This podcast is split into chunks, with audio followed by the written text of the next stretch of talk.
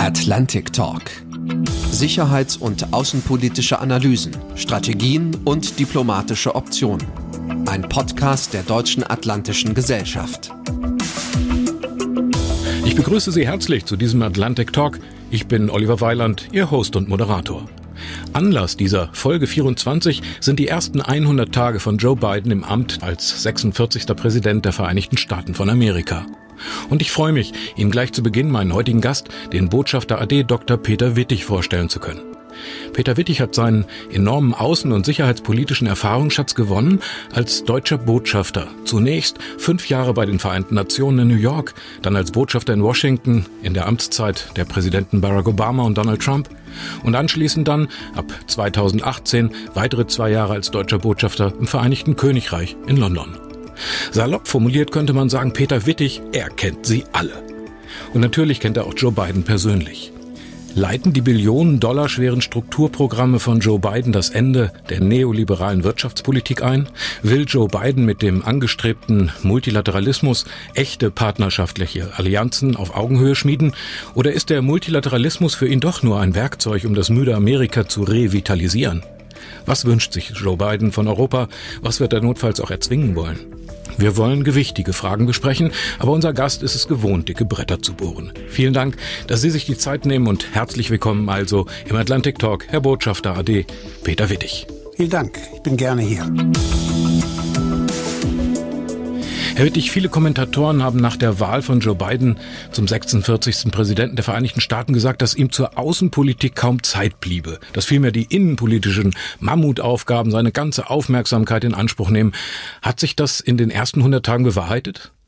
Ich glaube ja, äh, an der Spitze seiner Agenda stehen in der Tat die innenpolitischen Herausforderungen und die sind ja äh, gewaltig. Äh, das beginnt mit dem Versuch, diese enorme Spaltung in der amerikanischen Gesellschaft zu überwinden und geht natürlich weiter bei dem Pandemie-Management und dann natürlich dem wirtschaftlichen Wiederaufschwung. Und äh, die Klimakrise ist auch etwas, was diesen Präsidenten auch innenpolitisch äh, sehr stark äh, bewegt. Aber natürlich die Krisen der Welt, die warten nicht auf Bidens Zeitplan und sie melden sich schon, sei es in Gestalt von China oder auch Russland.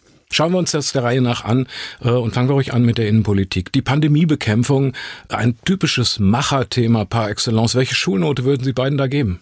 Nun ja, er hat äh, die große Chance, ein äh, Krisenbewältigungspräsident äh, zu sein und kam in sein Amt in einer Phase, als die Impfkampagne anlief. Und diese Kampagne ist nun spektakulär, äh, rapide und äh, gründlich äh, gelaufen. Insofern, glaube ich, ist die Nation mit ihm da ganz zufrieden. Ob es da weitere Hiccups gibt, das äh, ist jetzt noch nicht zu sagen. Aber natürlich äh, die Zeichen stehen auf Überwindung äh, dieser Pandemie und auch der wirtschaftliche Wiederaufschwung kündigt sich bereits an.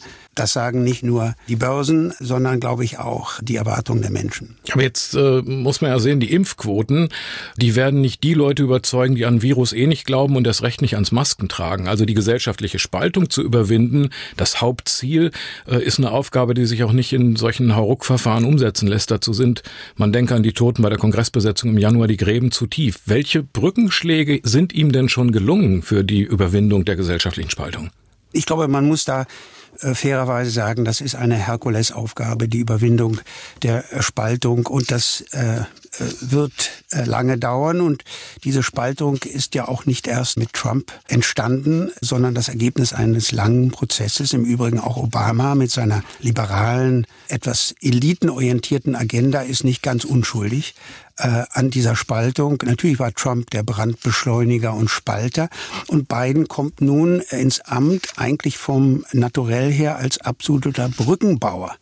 Aber dieser Brückenbau, äh, den kann er natürlich nicht alleine bewältigen. Er braucht dazu auch die Republikaner. Und wenn man so will, ist das auch eine gesamtgesellschaftliche Aufgabe. Es gibt ja ganz tief sitzende strukturelle Gründe für die, für diese Spaltung.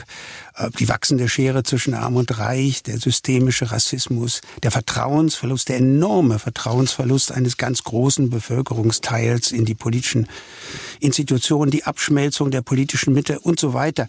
Und die Heilung dieser vielen Übel, wenn ich so sagen darf, das ist ja wohl doch eher eine Generationenaufgabe und Biden kann sie beginnen.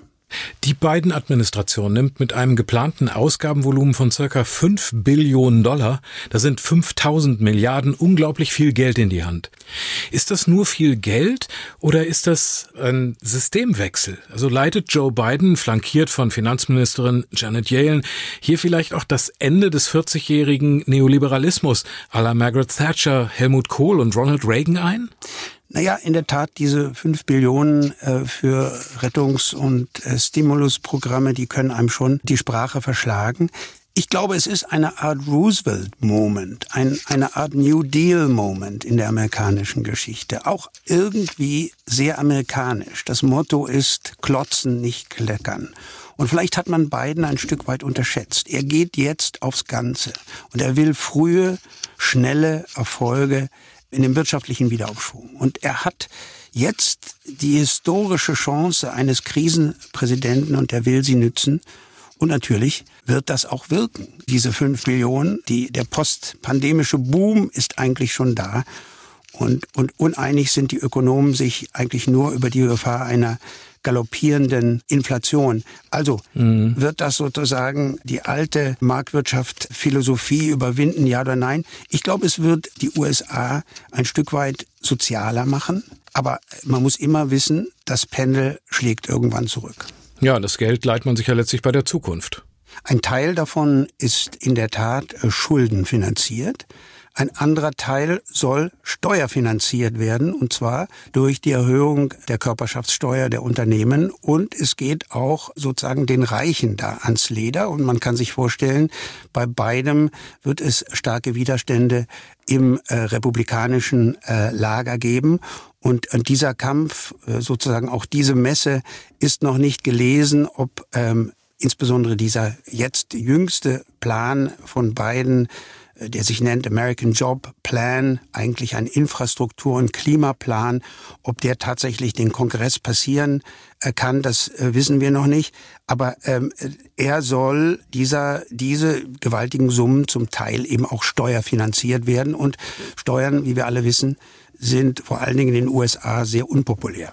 Ja, besonders aber, glaube ich, auch unter den politischen Vertretern und Vertreterinnen, wenn man bedenkt, dass es eben auch einen starken sozialen Charakter hat, das Programm von Biden. Ja, das ist richtig. Bei den äh, Menschen wird es ja ankommen. Bei den Menschen kommt es an und ich glaube auch bei einem Teil der Republikaner kommt es an und das mag den einen oder anderen republikanischen Abgeordneten auch etwas nachdenklich machen.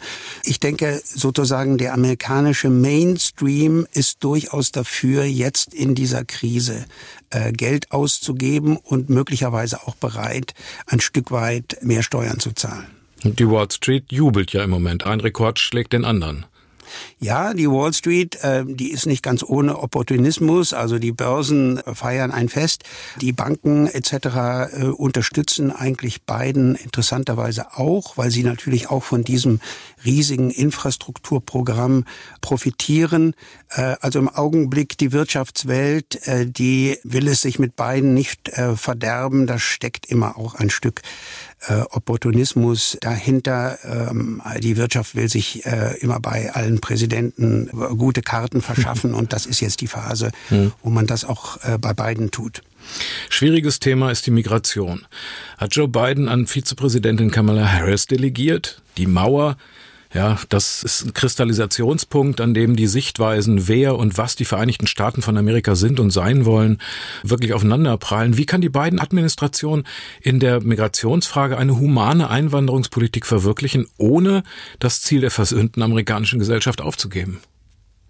Ja, das ist wirklich eine, eine Quadratur des Kreises. Da haben Sie recht. Das ist ein ganz schwieriges ähm, Dilemma. Es ich denke, es gibt auch kein einfaches Rezept, was dann vielleicht obendrauf noch einen Menschenrechtspreis äh, gewinnen kann.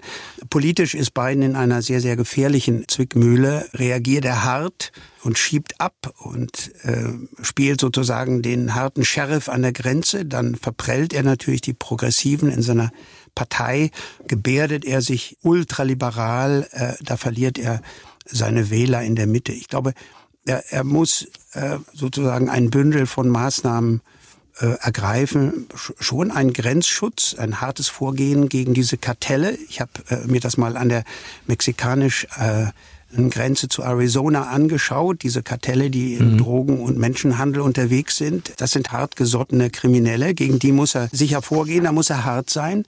Er muss auch äh, investieren in die Prävention, etwa durch Milderung der Fluchtursachen in Zentralamerika.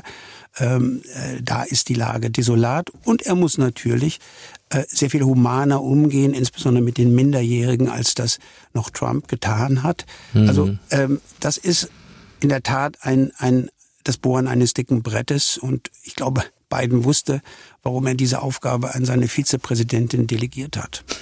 ja. Einen Bereich der Innenpolitik möchte ich ansprechen, der zunächst wenig nach Innenpolitik aussieht, den Klimawandel. Sie hatten es als Stichwort gesagt, eigentlich dem globalsten Thema, äh, das es geben kann. Bidens erste Unterschrift als Präsident galt ja dem Wiedereintritt ins Pariser Klimaabkommen. Wie kann der Präsident aber die Öl- und Gasindustrie, die uramerikanischen Freuden am Heizen bei offenem Fenster und SUVs fahren und diesen multilateralen Kampf gegen den globalen Klimawandel unter einen Hut bringen? Ja, äh, eine gute Frage. In der Tat, äh, diese Klimapolitik von Biden, das ist eine 180-Grad-Wende in der amerikanischen Politik. Und ich glaube, Biden meint es wirklich ernst. Das ist nicht nur eine Verbeugung vor dem liberalen Zeitgeist. Er hat ein erstklassiges Klimateam ernannt. Meistens sind es Frauen, tolle, äh, erfahrene äh, mhm. Frauen, frühere Gouverneurinnen, wirklich die Crème der Crème. John Kerry, der internationale Klimabeauftragte, wird der Sache nach außen ein, ein starkes Gewicht geben. Die Ziele sind sehr ambitioniert. Äh, und auch die Maßnahmen, die er jetzt ähm, ergreifen und auch finanzieren äh, will von den erneuerbaren Energien und der Elektrifizierung der Mobilität, das äh, kann sich auch im europäischen Vergleich sehen lassen. Aber Sie haben recht, da gibt es auch starke Gegenkräfte. Die, die fossilen Industrien sind natürlich auch starke Unterstützer der Republikanischen Partei. Aber auch hier würde ich sagen, gibt es eine Neujustierung auch des gesellschaftlichen Mainstream. Das ist durchaus etwas unterschiedlich natürlich in den ländlichen Gebieten sehr viel anders. Da will man auf seinen Pickup-Truck auf keinen Fall zugunsten eines Elektroautos äh, verzichten. Vielleicht noch eine Bemerkung. Diese große Umarmung eigentlich der europäischen Klimapolitik durch Biden ist natürlich auch eine große Chance für den transatlantischen Dialog. Man mhm. kann jetzt sozusagen eine transatlantische Klimabrücke schlagen. Ähm, das wäre sehr gut für das Vertrauen und auch natürlich die, die internationale äh, Führung, die der Westen, wenn ich so sagen darf, also die transatlantische Achse spielen könnte in der internationalen Klimadiplomatie. Ja, wir bewegen uns damit mit diesem Atlantic Talk langsam auf die Außenpolitik zu und wie sehr die innere und äußere Politik verknüpft sind, wird seitens der Amerikaner unter anderem ja auch gerade an der Ablehnung und Sanktionierung der Nord Stream 2 Pipeline deutlich. Ein energiepolitisches, ein klimapolitisches Thema gleichzeitig. Viele deutsche Stimmen unterstellen der US-Regierung ja rein handelspolitische Motive. Also Stichwort Flüssiggasexporte. Äh, ist das aus Ihrer Sicht berechtigt? Trump, das kann ich aus eigenem Erleben auch bezeugen, dem ging es nicht bei Nord Stream 2 um die Ukraine oder um die osteuropäischen Ängste, sondern das war einfach der Merkantilist, der sagte, wir wollen LNG, also das Flüssiggas aus äh, amerikanischen Quellen, wollen wir nach Europa verkaufen. Was ja nicht gerade das klimafreundlichste Motiv ist. In der Tat, äh, das war es nicht. Ähm, nun äh, bei beiden ist das etwas anderes und äh, da muss man wissen, dass natürlich diese Skepsis gegen Nord Stream 2 ein überparteiliches Thema ist im Kongress und auch die Sanktionen, die da entstanden sind, die kommen aus dem Kongress und da spielen mehrere Motive mit. Sicher auch die Sorge um die Durchleitungsgebühren der Ukraine, aber eben auch, wenn man so will, eine gewisse Rachelust äh, gegenüber Putin und gegenüber Russland, insbesondere bei den Demokraten, die ja immer noch Putin anhängen, dass er Trump 2016 äh, zum Sieg mhm. verholfen hat. Ja. Und ähm, die, die, dieser antirussische Affekt äh, im äh, Kongress, der richtet sich jetzt eben nun gegen diese Pipeline und damit zum Teil auch gegen deutsche Firmen.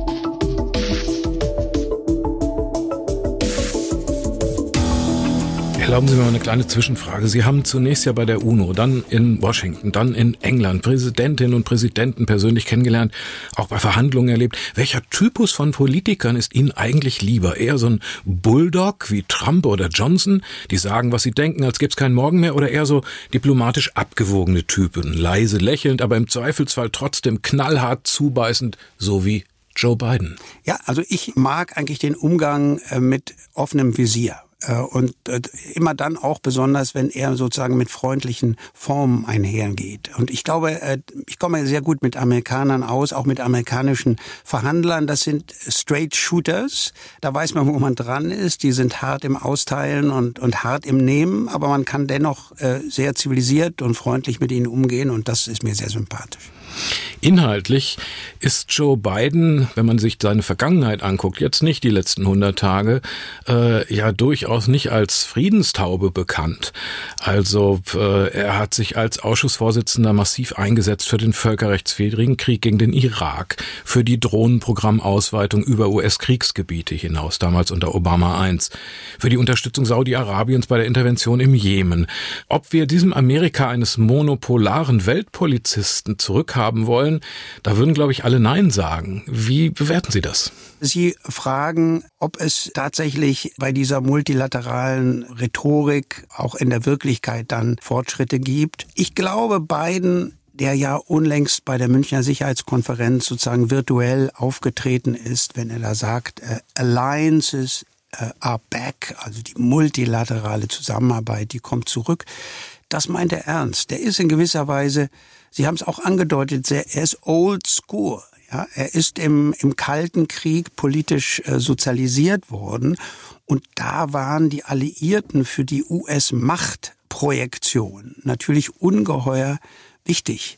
Und ich glaube, man kann auch jetzt äh, durchaus im Umfeld dieser ersten 100 Tage sagen, sein Bekenntnis zum Multilateralismus hat er ja durch konkrete Entscheidungen unterlegt. Pariser Klimaabkommen, Nuklearabkommen, Iran, der Rückweg hin zu den verschiedenen UN-Organisationen etc. Also da glaube ich, meint er es ernst. Äh, er ist ein fast aus der Zeit gefallener Freund äh, der NATO. Und da haben wir doch in gewisser Weise als Europäer, würde ich sagen, ein enormes Glück gehabt, nun diesen Präsidenten zu haben. Das ist für uns ein Stück Rückversicherung, dass Europa wieder eine Stimme bekommt in Washington, so wie es bei Trump nie der Fall war. Aber ich schließe diese Antwort mit einem K-Wert. Europa ist unterm Strich weniger wichtig als früher. Und das Gravitationszentrum, das ist mehr denn je Asien und vor allen Dingen China. Hm, kommen wir drauf. Aber Sie würden unterm Strich hier sagen, dass Biden den Multilateralismus nicht nur als Werkzeug benutzt, um Amerika wieder größer zu machen. Also, äh, die Amerikaner kennen vor allen Dingen Interessen und sie kennen auch Werte. Aber äh, die Interessen gehen vor und der Multilateralismus ist in vielen, vielen Beziehungen in ihrem Interesse. Und, und deshalb werden sie ihn fördern und sie werden ihn ähm, auch praktizieren. Also wenn nicht äh, monopolar, dann äh, bipolare Welt. Auf die geht es doch in jedem Fall hin. Präsident Xi Jinping und Präsident Putin zeigen sich in ihrer Gegnerschaft gegenüber den USA zunehmend geschlossen. Auch China und der Iran haben ein 25-jähriges Agreement geschlossen, von dem man die Inhalte gar nicht genau kennt.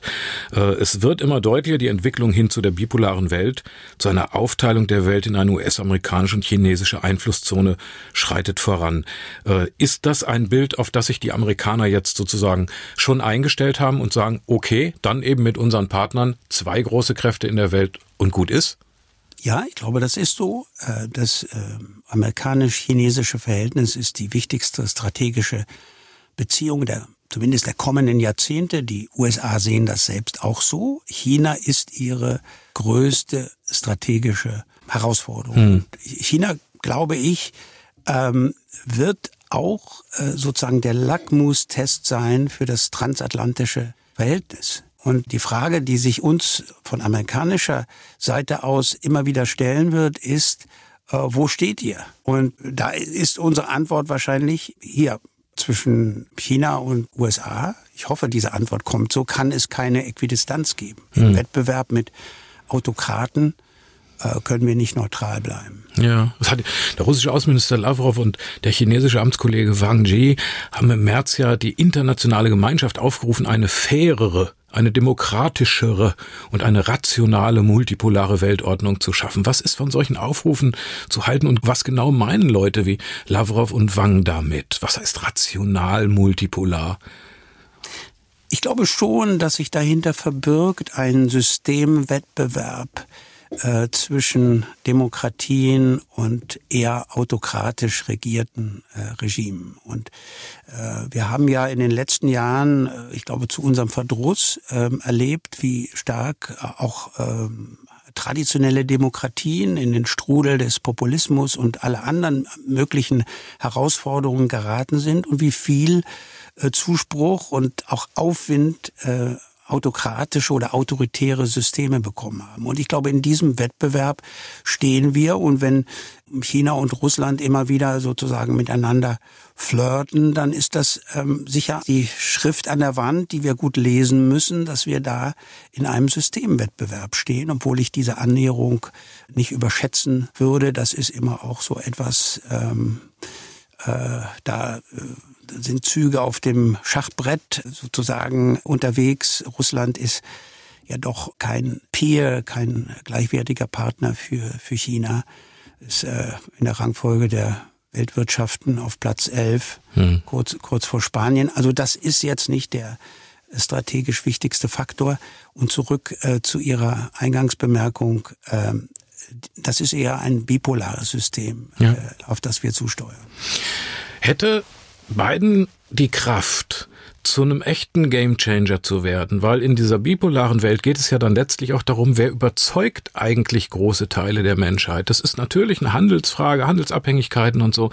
Aber es wäre ja auch möglich, dass Joe Biden in der Leidenszeit der Demokraten unter Donald Trump eine grundlegend neue Einsicht gekommen ist, dass der westliche Neoliberale und seine eigenen Werte auch oft mit Füßen tretende, real existierende Kapitalismus an sein Ende gekommen ist, wie damals der real existierende Sozialismus. Dass wir was Neues brauchen. Hat er eine Kraft, zum Beispiel über die Klimathematik und so, eine solche neue Wertebasis zu schaffen, die Staaten, Menschen, Völker, Bürgerinnen, Bürger in den verschiedensten Staaten wird überzeugen können? Trauen Sie ihm das zu? Sie sagten vorhin im Rooseveltschen Stil. Ich glaube, da müsste man dem Präsidenten Biden, wenn man es könnte, einen Schuss äh, Demut empfehlen. Und ich glaube auch, dass er das selbst so empfindet. Bei dieser Münchner Sicherheitskonferenz, dieser digitalen, hat er gesagt, we have to earn back our leadership of the West. Und damit äh, sagte er, ich weiß, wie stark eure Vorbehalte sind jetzt gegenüber am amerikanischen Führungsanspruch. Wir haben den in gewisser Weise verwirkt. Ich glaube, das hat er so ausdrücken wollen.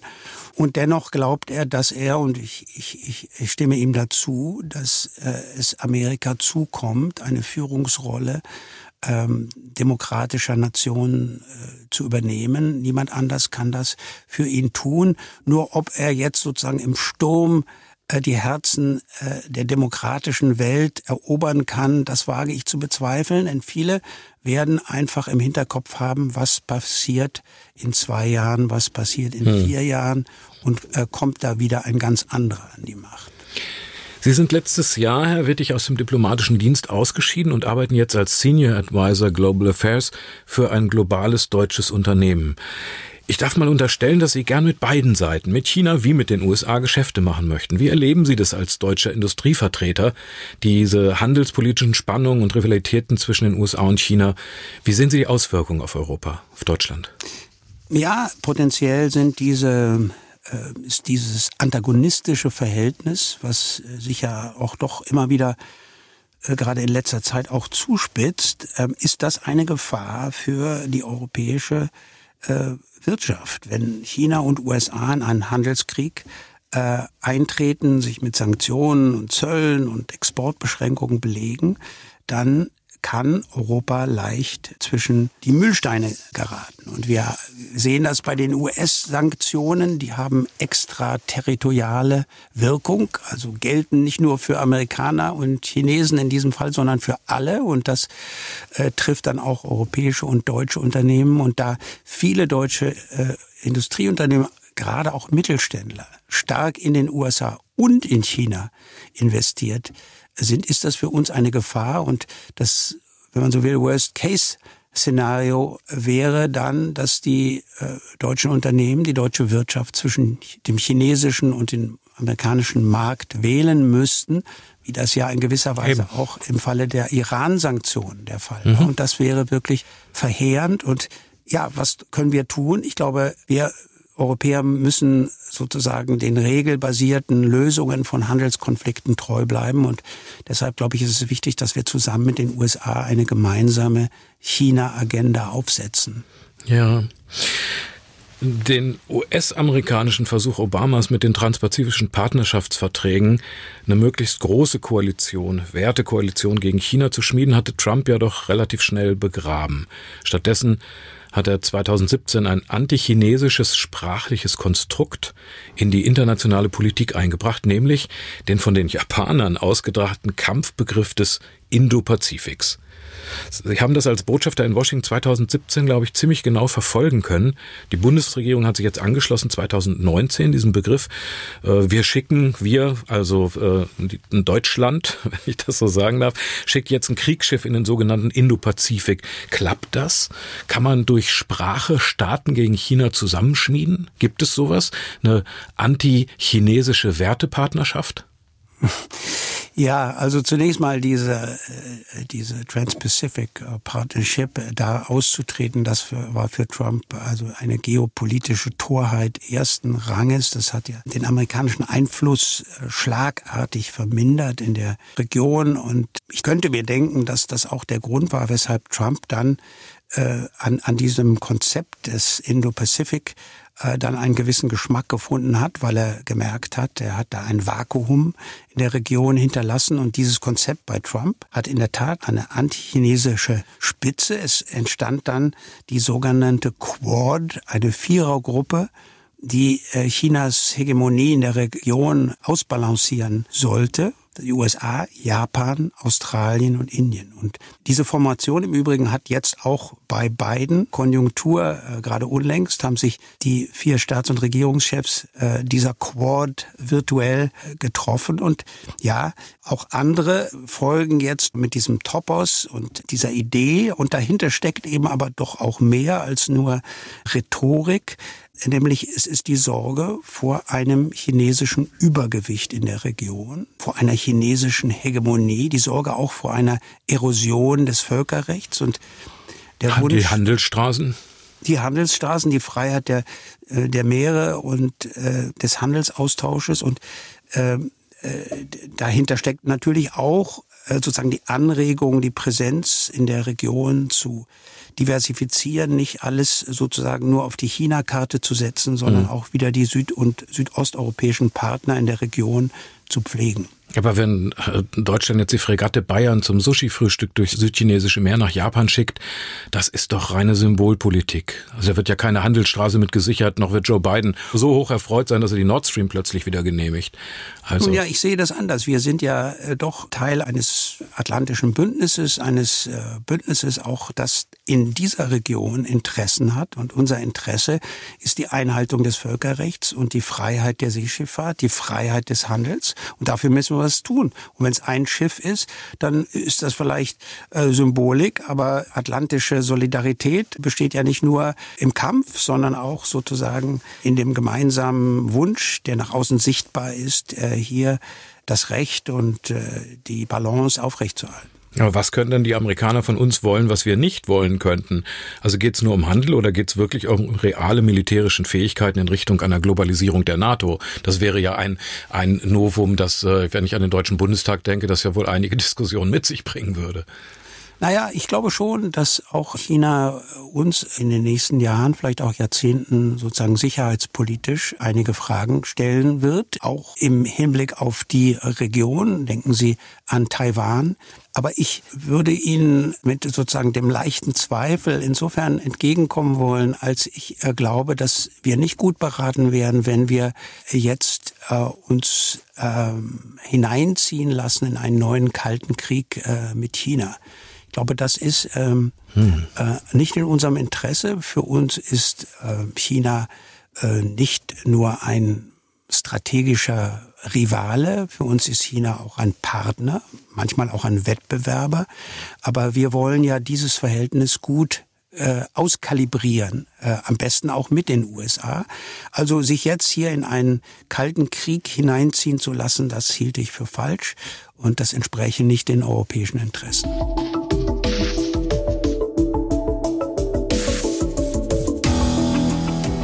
In der transatlantischen Sicherheitspolitik wird von deutscher Seite ja mal betont, dass die europäische Souveränität, auch militärisch, sicherheitspolitisch, nichts anderes sein kann als eine Säule der NATO. Sehen Sie das genauso? Nun, das ist eine muntere Diskussion, die in den letzten Monaten, insbesondere auch von äh, Präsidenten Macron, äh, angestoßen worden ist. Ähm, diese Terminologie der strategischen und militärischen Autonomie, die äh, hat Freunde und Unfreunde. Ich, ich bin der Meinung, dass man da sehr vorsichtig sein muss, nicht zu viel zu versprechen, wenn man von äh, strategischer Autonomie der Europäer spricht. Ich glaube, wir sind nach wie vor äh, das lehrt einfach einen Blick auf die militärischen Kapazitäten, auf den Schutz der USA angewiesen. Und es wird lange dauern, bis wir den durch die Europäische Union ersetzt haben, obwohl wir da ganz gute Fortschritte machen. Also ich denke mal, die NATO ist unverzichtbar, aber der europäische Pfeiler, der europäische Beitrag zur westlichen Sicherheit, der muss stärker werden. Und daran erinnert uns Macron verdienstvollerweise immer. Und ich denke, dass ähm, mhm. dem äh, sollten wir auch wirklich Gehör schenken. Dieser Tage hat Boris Johnson ja angekündigt, äh, das derzeit 180 Sprengköpfe umfassende britische Atomarsenal nicht wie bisher geplant zu reduzieren, sondern auf 260 Sprengköpfe aufzurüsten. Äh, wie erklären Sie das in diesem Zusammenhang? Ich glaube, ähm, Johnson will hier die Idee eines Global Britain, das ist ja der, der Begriff, der sich auch mit dem Brexit ganz stark verbindet, ähm, den möchte er mit Leben erfüllen und wie kann man das als Mittelmacht, die nun mal eine Groß Großbritannien nun wirklich ist, tun? Äh, wie kann man da ein globaler Spieler sein? Ja, als ständiges Mitglied im UNO-Sicherheitsrat und als Nuklearmacht. Und äh, diese Karte spielt er aus, auch die Karte als einsatzwillige, starke Sicherheitsmacht. Das will er gegenüber der US-Administration zeigen und es gibt ihm auch Vergleich im Vergleich zu anderen ähm, europäischen Mächten ein besonderes Gewicht. Und ich glaube, das ist der Hintergrund. Zu zeigen, wir sind Global Britain, wir sind ein Sicherheitsfaktor, wir sind der beste Partner der USA. Das ist so etwas die Philosophie. Aber eher britisches Souveränitätsstreben als äh, transatlantischer Musterschüler, wenn ich Sie richtig verstehe. Das äh, muss nicht unbedingt ein Widerspruch sein. Äh, sie sind, sie wollen transatlantischer äh, Musterschüler sein. Ähm, und äh, dabei äh, jetzt souverän sein. Im Wesentlichen richtet sich das natürlich gegen die EU. Äh, die Fesseln der EU abgeschüttelt zu haben, das ist für sie äh, der eigentliche, nicht für alle Briten, um Gottes Willen, aber für die Brexit-Anhänger, das ist äh, sozusagen die Trophäe. Koalitionen, Partnerschaften können sehr schnell sehr teuer werden. Beispiel Ukraine-Konflikt. Russland eskaliert, verlegt massiv Einheiten an die ukrainische Grenze. Kiew will eine schnelle NATO-Mitgliedschaft, um vertraglich unter den Bündnisschutz nach Artikel 5 der NATO-Charta zu kommen. Nun hat Joe Biden auch ohne NATO-Mitgliedschaft der Ukraine erklärt, die USA stünden unverbrüchlich an der Seite Kiews. Ist das glaubhaft? Würde die USA sich in eine militärische Auseinandersetzung einlassen für ein Nicht-NATO-Mitglied in einer Region, die nicht im US-Fokus steht? Ist das denkbar? Äh, zunächst muss man sagen, Biden kennt das Ukraine-Dossier ganz gut. Äh, er hat es im Auftrag von Obama als Vizepräsident äh, bearbeitet und ähm, ich war mehrmals äh, in, bei Gesprächen dabei, wo er die amerikanische Position auch ähm, gegenüber der Kanzlerin erläutert hat. Also er ist da äh, kein Newcomer. Er hat äh, auch die Krim-Krise und die schweren Konflikte in der Ostukraine äh, sozusagen mitbegleitet und mitgestaltet. Äh, aber es stimmt, der Truppenaufmarsch, ähm, das ist eine ernste Bedrohung. Das ist auch eine Herausforderung für die USA. Über die Absicht Putins kann ich derzeit nur mutmaßen, aber die NATO und die USA nehmen diesen militärischen Aufmarsch sehr ernst. Und in der Tat, es ist jetzt eine Art erster Test für die Zukunft im russisch amerikanischen Verhältnis. Biden ist übrigens kein Freund von Putin, er ist eher ein Russland Falke und auch diese Rhetorik, die er jetzt anschlägt, ähm, die zeigt, die Zeichen für eine Erwärmung im ziemlich schlechten US-russischen Verhältnis, die stehen derzeit nicht besonders gut. Sie meinen jetzt die Killerbemerkung? Ja, das war eine Situation, die ihn da in Verlegenheit gebracht hat. Ich glaube, das war sehr schwer, da sich äh, geschickt aus dieser Journalistenfrage herauszuziehen. Ich ja, die sind doch manchmal ganz schlimm, die Journalisten. ja, sie sind in Amerika nicht schlimm, sie sind sehr aggressiv und äh, das ist ähm, auch der Ruhm und der Verdienst der amerikanischen Presse. Herr Wittig, wenn Sie jetzt eine Schulnote für die beiden Politik äh, in den 100 Tagen abgeben würden, wie wäre die? Ich würde sagen, sehr guter Start. Ein Mann, der uns überrascht mit seiner Gestaltungskraft. Äh, nicht der ältere Herr, der moderiert, sondern ein Präsident, äh, der Geschichte schreiben will. Das war der Atlantic Talk zu den ersten 100 Tagen Joe Bidens mit dem Botschafter AD Dr. Peter Wittig. Haben Sie ganz herzlichen Dank, Herr Wittig, für Ihre Zeit und die Einschätzung. Ich wünsche Ihnen und Ihrer Familie nach den vielen Jahren im Auswärtigen Dienst von Herzen alles Gute. Vielen Dank. Das ist nett von Ihnen. Vielen Dank. Vielen Dank, sage ich natürlich auch Ihnen, unseren Hörerinnen und Hörern. Es verabschiedet sich Ihr Host und Moderator Oliver Weiland. Tschüss, bis zum nächsten Mal. Atlantic Talk. Sicherheits- und außenpolitische Analysen, Strategien und diplomatische Optionen. Ein Podcast der Deutschen Atlantischen Gesellschaft.